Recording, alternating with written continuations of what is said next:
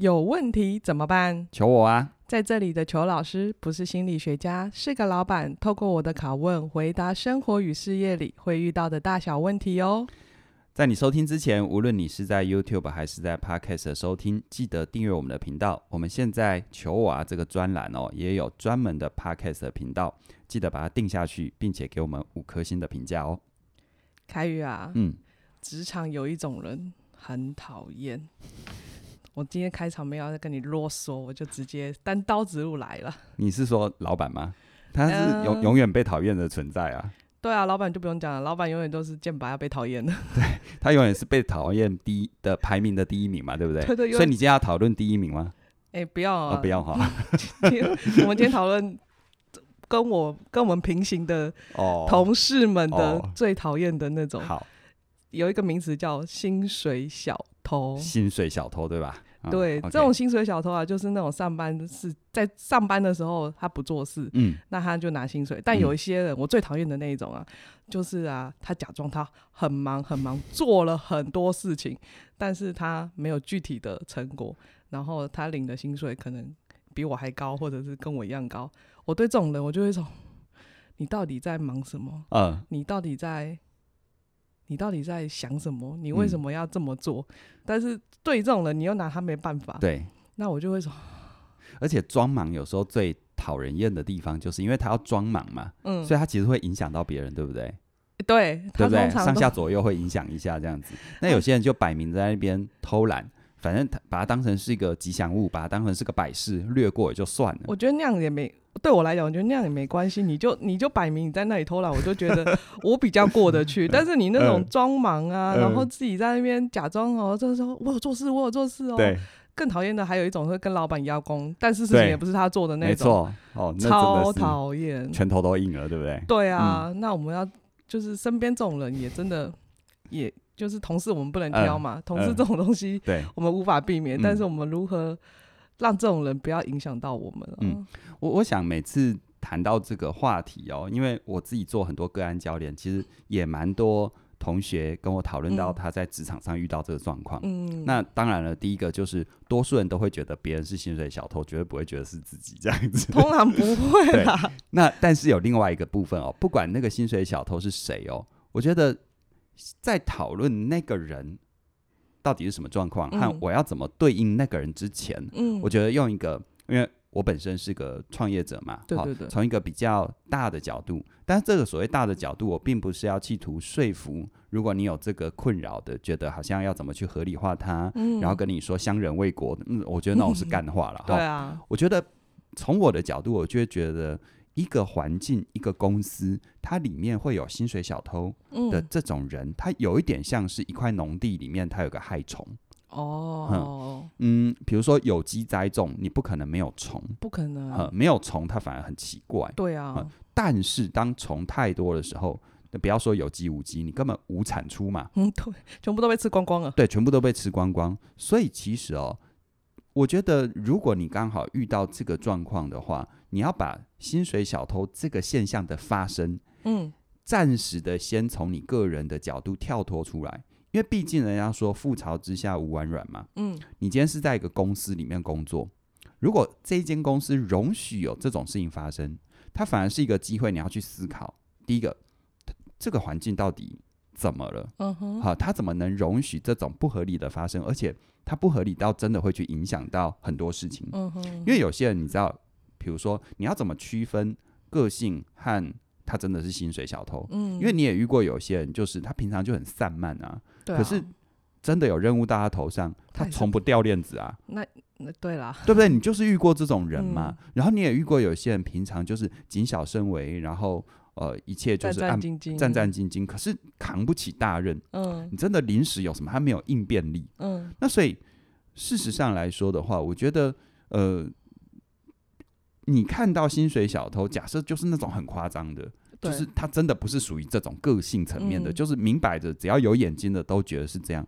那我觉得你可能要去思考，你的公司为什么容许薪水小偷的存在，然后什么样的状态会长出这种这种奇怪的害虫，然后他的层级，你知道高层的薪水小偷中层的薪水小偷。嗯、那假假设你是一个中阶的主管，嗯，那你的下面有薪水小偷，那这些都是反映了一些状况。他们为什么会存在？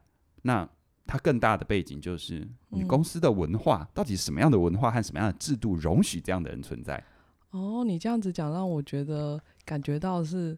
我就不在那个个人对那个小偷的情绪上面，我反而要回到一个 公司为什么可以容许这件事情？嗯、那这样子容容许这样的公司，真的会是有我们讲的是有前途吗？或者是对你自己的未来是不是好的？对，因为因为如果你停留在情绪的话，嗯、其实我觉得可惜了啦。嗯，就是你再怎么生气，他的薪水不是你付的。对，对不对？你再怎么生气，其实你的时间就这么多，精力就这么多。嗯，人生本来就要浪费在美好的事物上，而不是每件事上。嗯，那这种人，你再生气，他其实是对你没有帮助的。对，但是你的工作，你的未来才是你的，对不对？对啊。那你现在就得长在这里的时候，那它其实是一个指标，就是这里的土壤好不好，这里的环境好不好？嗯，如果好，那这个只是一个在人家说。呃，树大必有枯枝，人多必有白痴嘛。好、哦，它只是一个常态分配底下可能比例上的出现。我觉得你真的不用太在意，你做好你自己，嗯、不能要求完全没有这件事情。嗯嗯、大家都好像一副都要奋发向上一样。嗯，就是、其实越大的组织，这种东西它越可能发生。嗯，但是随着它发生的状态，它的层级。到底在哪里？然后它的一些细节是如何？我觉得见微知著。嗯，因为每个人都是为自己着想，你的未来你一定要为自己打算。对啊。那如果这里没办法让你长久待，嗯、那你也可以趁这个机会看一看你的退场机制哦、嗯呃，或者是如果这里真的很好，那它的存在你也可以去玩味一下，到底说明了什么？嗯因为从一个更高的层级来看，这种人从你的角度觉得是薪水小偷，但搞不好从公司整体的战略角度不一定是如此哦。哦，有可能哦，公公司赋予他在他身上的能力是价值是我们没看见的，或者是我买我我我是老板，我花钱买这一个人的名字，他对外就有意义，哦、我就把他那边供的当当当一尊神明，也是对。但从你的角度想，靠他薪水好几倍。然后什么事都没做，做。欸、对，偶尔来开个会还对我指手画脚，有没有？然后开的会还都没带脑，对对，所以所以你可能从你的角度会比较，就是我说哈，你要放大格局，嗯，不然的话你老从上班做什么怎么样，嗯，你可能会看不到战略的层次这样子。OK，你有可能在你的位置上就被局限住了这样子。对、嗯、，OK，那你刚刚有提到说，嗯，薪水小偷有分层级啊，嗯。我蛮好奇，那个层级会在每个层级里面会发生什么事？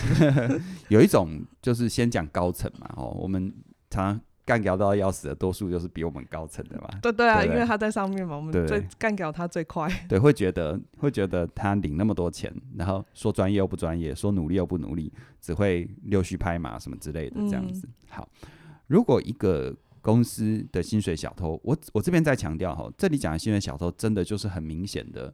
站着茅坑不拉屎，嗯、或者是谁给能磨半给赛几大堆哈，这种。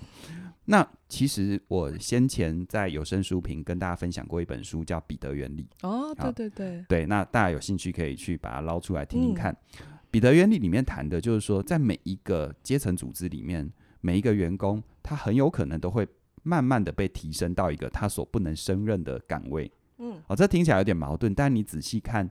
组织的现实好像还蛮多是这样子的，啊、尤其是越大的组织或者越科层的组织，这种状况越明显。嗯，因为那种组织它可能论资排辈，嗯，你的年资到了，我不升你也说不过去。对啊，可是我把你升上去，就像是你是一个你是一个中层管理人员，跟你是一个高层管理人员，其实你的你要负责的事物和你的工作重点是截然不同的。对，它它某种程度上它不是一种。等加的，嗯啊，就是你你你原本这个能力加九十九分到加一百分你就上去，不是？嗯，他他往往他的能力有时候需求是跨越的，对。比如说你在中层，你就把你这些部门弄好就好，嗯。可是你到了高层，有很多是跨部门的协作，嗯、甚至于你要代表你的公司去跟别人做谈判跟接洽，那是完全不同的思维。嗯、所以呢，彼得原理哦，他很有趣的是，他就点出了这个事实，就是。当大家好像年资到了，在个组织里不升他又不行，嗯，可是升他上去就有一个很务实的是，他可能无法胜任。对，然后那这个时候你去看哈，其实比如说他他无法胜任，你你我看过有一种所谓的薪水小偷，就是他被提升到那里了，嗯，他是呃空空有空有薪资的条件，但他其实没有实权。嗯哦，他有，他只是在领薪水，嗯，但是他在公司的权利上面，或者是他的话语权是没有的。就像就像有些就像有些组织，比如说呃，老总一个嘛，这很清楚，嗯，但副总一大堆。哎，欸，对，有然后有真的有这么多事业部吗？其实有时候那个官都是虚的嘛。对对，那这个可能就是比如说这个组织的文化，它尤其是比如说过去比较传统的。家族式的企业，嗯。啊，或者是比较传统像日式风格的企业，有终身雇佣制那种概念的，嗯，其实就会有很多这种人，就是就是像你刚刚讲的，把它供着，对，就是帮安一个名字在那里，对，但是他真的没有，你说他真的为公司具体有什么影响是没有的。所以其实我觉得，如果你你刚好你你你遇到这样的人，嗯，我觉得你花你的情绪在生气也没什么意义，嗯，因为就本质面来看，他除了年资够有薪水之外，他其实没有实权。那你的职场上的整个前进发展的规划，一定是 depends 在有实权的人拉你一把吗？当然哦，对不对？那这种没有实权的，其实你只要跟他表面功夫做好就好，你真的不用太在乎。哦，你就是跟他打好，没错，一般般的关系，就是不要就是哪天的晋升考核，他讲了你他他扯你后腿，嗯，对他他可以对你没有任何的表示。就你不需要创造你跟他的亲密跟多好的好感，嗯，但是至少他不会对你反感，我觉得就够了。哦，但其实我更想讲是第二个层次，忠诚吗？嗯，不是，呃，不是，哦不是哦，就是就是这个后面的下一个层次，嗯。嗯，就是你看哦，如果哈，你今天在一个公司，你们高阶的人有这么多所谓的薪水小偷，嗯，所谓的只是因为年资到供在这里，这是不是说明了？你的公司组织并没有新陈代谢的机制，哎、欸，对、嗯，因为永远就是年资老的都还在都在上面，你永远没办法有太换啊，就是你你也很难有上面的位置出来，没错。所以你这时候就要问自己，为什么我说这个现象，它其实，如果你把它当成是呃一个农地的话，它其实是一个生态指标，对，它反映的是你这个公司到底。他的文化倾向是，怎么耕作这块地的？对，所以你看哦，如果你看到了这一点，好处就是你很清楚知道，如果没有什么太意外的状况，他们的现在就是你的未来。欸，他们的二，他们你现在的二十年后可能就是。对，他们现在的他们对，对，但这个我真的比较质疑啦，哦，因为现在大环境的稳定度跟以前是不一样的。哦，以前难得一只黑天鹅，现在满满天都黑天鹅嘛，对，随时随地都来一只。对，但 OK，你真的要用这个角度去看，它好处就是这样。所以，如果你觉得你未来像他们那样，你也很好，那你就待着吧。那你就没没有什么好气的啊，对不对？你就跟他们保持友好关系。没错，对。可是如果哈，你觉得你的未来，你不能这样，嗯，就觉得他实在太没有活力了，嗯，有一点就是混吃等死，然后养老了，嗯，有一点养老，你觉得那不是你要的？那我觉得你可以把这样的组织当成是你职职涯过程当中的一个一个练兵场，一个过渡，嗯，因为你看哦，一个公司它不够大，也没办法养这这种人嘛，对啊，这表示它够大，嗯，可是够大，它里面就会有很多的所谓的结构。对，你就有机会去看到所谓的大组织、大体系的结构是怎么运作的。哦，然后你把这里面的一些环节、一些关键的节点，或者在你的职位范围里面能碰触到的，都快点熟悉一轮。嗯，然后至少有一定的战果、战功能被肯定。这时候其实你可以规划自己跳槽啊。哦、啊，因为这种大组织，其实名片打出去应该不会太难看，嗯、都会蛮好听的。对，然后加上你又有实战的能力，嗯，然后你下一份工作的面试官稍微有点概念的话，其实问你两句，大概就知道你用什么态度在里面。嗯哼，对。哦，所以还是要回到自己身上去精进自己，嗯、回到。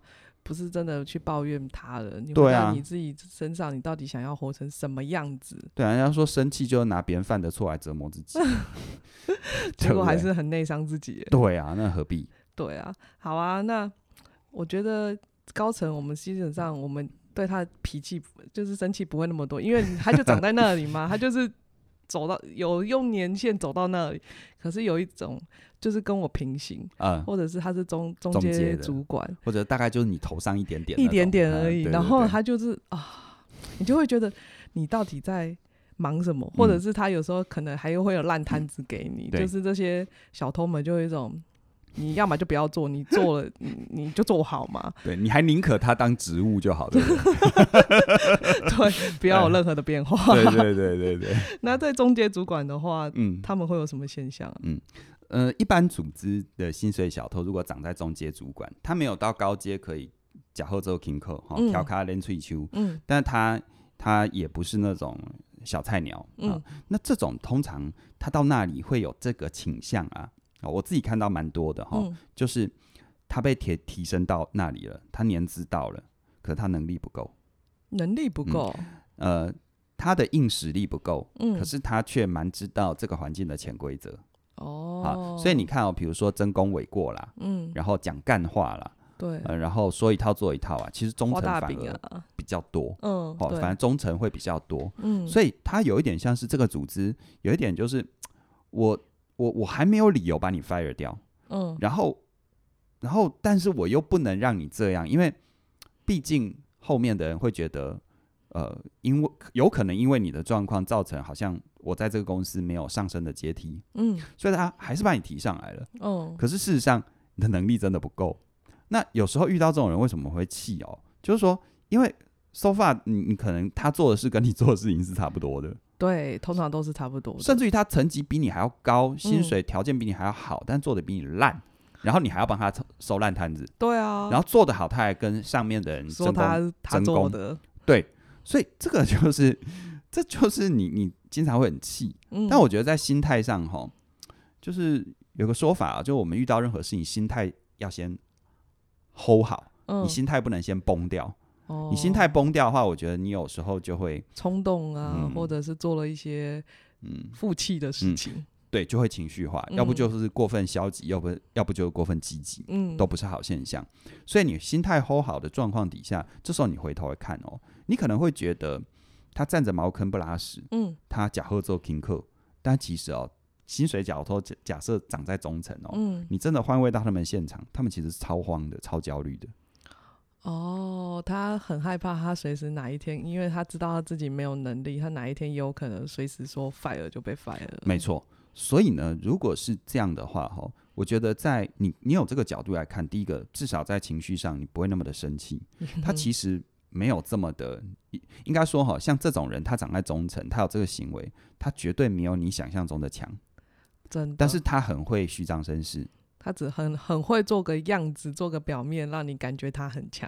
没错，可是也因为你们的层级接近，嗯、然后你们的业务可能有相相关的重叠。嗯，我觉得这种人的存在，假设你还想要待在这个组织的话，嗯、我觉得你不妨把它看成是你的一个很重要的机会。机会啊，嗯，怎么把它弄，把它看成机会啊？人家说没有比较，没有伤害啊。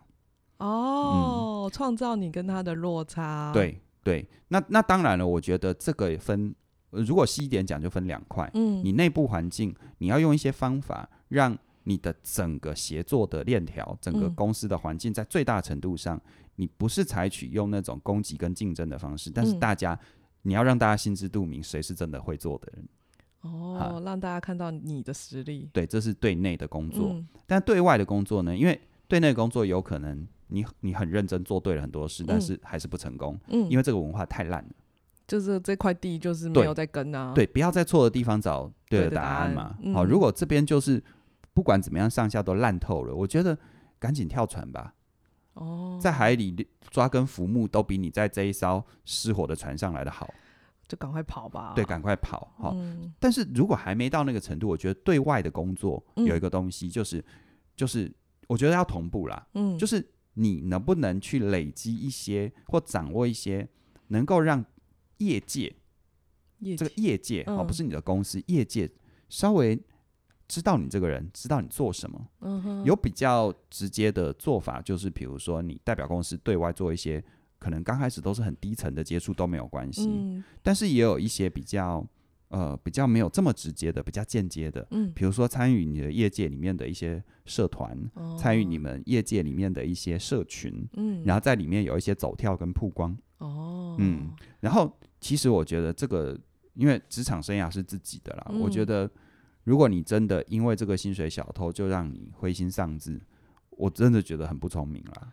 这是一个蛮没有利己的一个做法啊，嗯，嗯，因为你看嘛，他难道你上头的人，如果你公司还算好的话，难道你上头的人会看不出来，这个人跟你的能力落差加以时日，嗯，一定看得出来的。我觉得可能公司或许也在等，等着有一个人来把他干掉，有一个理由可以说，对，说你真的不是人。啊，你要么就是接受只能听到这边，然后你下面的变你的上司，嗯，要么你就自己安排自己。对，但是你要让你要创造出公司能有这个理由，嗯，就是我们说的把它干掉。所以，对啊，所以，所以我觉得其实有时候很多人在职场上哦，就是，呃，职场哈，他他，当你太情绪化，要么你就是好像来这边交朋友，嗯，要么你就好像来这边参加学校社团，嗯，但其实都不是。对啊，啊，人家说职场它不是修罗场，嗯，但是。它它是，但是它其实是一个伸展台，嗯，就是你知道吗？在伸展台上哈，一定会有那种不知道在走什么的 乱走的的那个的那个模特，嗯，但其实就是因为伸展台上有这种模特，嗯，你能够表现的好，它其实是大家会在看的，大家都看得很清楚，对，因为在伸展台上嘛，嗯，可是你心中的你的心态是觉得，就是说他怎么烂你也可以走，而且他。走秀拿的钱还比我多，嗯，你就完了，你就走歪掉了。而且你忘记，其实你是要秀给观众看，对，不是在证明比他好。你比他好又如何？你比他不好又如何？这跟其他观众根本没有相关，跟就是我们外在的环境，他这不是他要的。对对对，这个其实其实你你如何跟那个让你生气的人是无关的，嗯，你是要做给观众看的。哎，你刚刚有提到，我觉得蛮好奇的。你知道说这根这块地都已经从头烂到尾，对啊，就要有跳槽，嗯，所以我觉得或许也可能要去培养出，假设假以时日，真的你发现这间公司不符合你的期待的时候，你要有跳槽的勇气跟跳槽的能力。对啊，对，对啊，对啊。其实跳槽的勇气的话，我觉得，可是我。刚刚真的突然想到，好像会纠结这种事情的人，嗯、通常也会比较少跳槽的勇气。真的、啊，嗯，因为它是一体两面的嘛。嗯，因为如果他能够洞察到职场的本质，他其实看待这种人，他没有什么好情绪的。哦，对耶、嗯，因为就是在自己的赛道上努力嘛，你管别人的赛道如何？嗯、对，对不对？哦，好，那如果你真的听到这里，你心中有些释怀，我觉得真的，嗯、呃，反而我要跟你研究的不是。如何跳槽？嗯，我觉得反而就是因为跳槽与否，你的硬实力才是你的嘛。对啊，对不对？今天你如果能做到在你的业内，你是一个抢手的人才，嗯，你的履历放出去是大家会很想要跟你面试，很想要跟你提 offer 的，嗯，那你还你还需要在乎薪水小偷不小偷吗？我觉得那个层级就你就会再高一个层级上去，你这个就不会是影响你的一个。心情啊，你就会往更你更在乎的地方去思考，这样没错没错。所以所以其实我们如果花力气在抱怨薪水小偷，你在抱怨的那一刻，你有没有想到，其实你自己也是薪水小偷？对，你偷走了自己的时间，跟偷走了自己的机会，嗯、因为你花力气在这些抱怨上面了。从、嗯、公司的角度来看，你只要花力气来抱怨，其实你就没有办法把工作做好。对啊，所以从公司的角度来看，你是薪水小偷。嗯，从你自己的角度来看，你把你的心神这样子分心，其实某种程度上就是你跟白痴比笨，你 比赢了，你比赢了，你想得到什么？就是你跟这种人去去去去发脾气，到底有什么好开心的？对你，你赢了又赢了什么？对对啊，所以所以其实哦，其实抱怨，我常常说抱怨就会让自己很快的变成是。你抱怨的那个对象，哦，你某某方面你也跟他是同样类型的人，没错，你只是在在就是在抱怨一个，就是我好难好难解释，就是我们常说，我们常说，呃，在成长的过程当中，我们如果一一直在生爸妈的气，我们就很容易活得跟爸妈一模一样。就是你最不想像的人，你就像到他了。对对、嗯、对，所以所以所以，我觉得自己的硬实力才是王道啦。有这种人存在，其实他是你的对照组，你知道吗？他就是来展现映映衬你的优秀，映衬你的能力，让你。他反而他帮你，可能你本来有八十分，你本来只有八十分，因为他的存在让你变成一百分。对啊，因为他的够烂。没错，没错。而且你的观众哈，就是一样出来走秀，有没有？嗯啊、这个人走的歪七扭八，你其实不用走的太优秀，你只要走的不歪七扭八，大家都觉得你走的好。对，真的，真的没比较没伤害，一比较下去就会说，啊、哦，原来。原来还有这么烂的，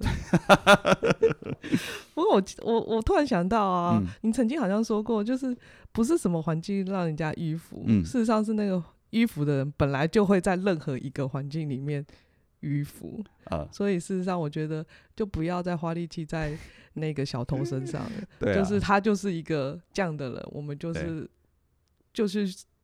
就是让他在那个存在里面，然后事实上我们培养我们自己的硬实力，我们培养我们自己专业的专业的能力啊，嗯、或者专业，不管是外部资源或内部资源，嗯、就是让更多人能知道你的能力。嗯、我觉得这反而对你来讲才是更好的。对啊，从来都是只有坏人变老，没有老人变坏。这他本来就坏，只是他刚好到那个年纪，可以用博爱做这件事情炒你啊。对啊，对啊，所以呃。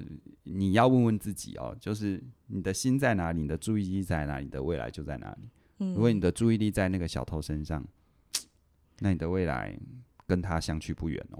嗯，嗯，你你的成绩也就没办法看到更广更大的眼界。没错，没错，没错。对，嗯，其实谈到这个这个主题哦，薪水小偷，我后面做一点工商服务好了。好啊。因为因为其实谈职场的话题，大家难免就会想到，就是说。我继续上班，还是我慢慢的自谋生路？嗯，而且现在新时代的工作概念哦，就算你是在上班，其实你也必须要有创业的思维。对，因为你不应该只能说，应该只能说你你以个人的身份，现在跟任何组织，你就算领他薪水，嗯，但其实是你以你个人的身份跟任何组织去做一个协作。对，你们彼此之间哦。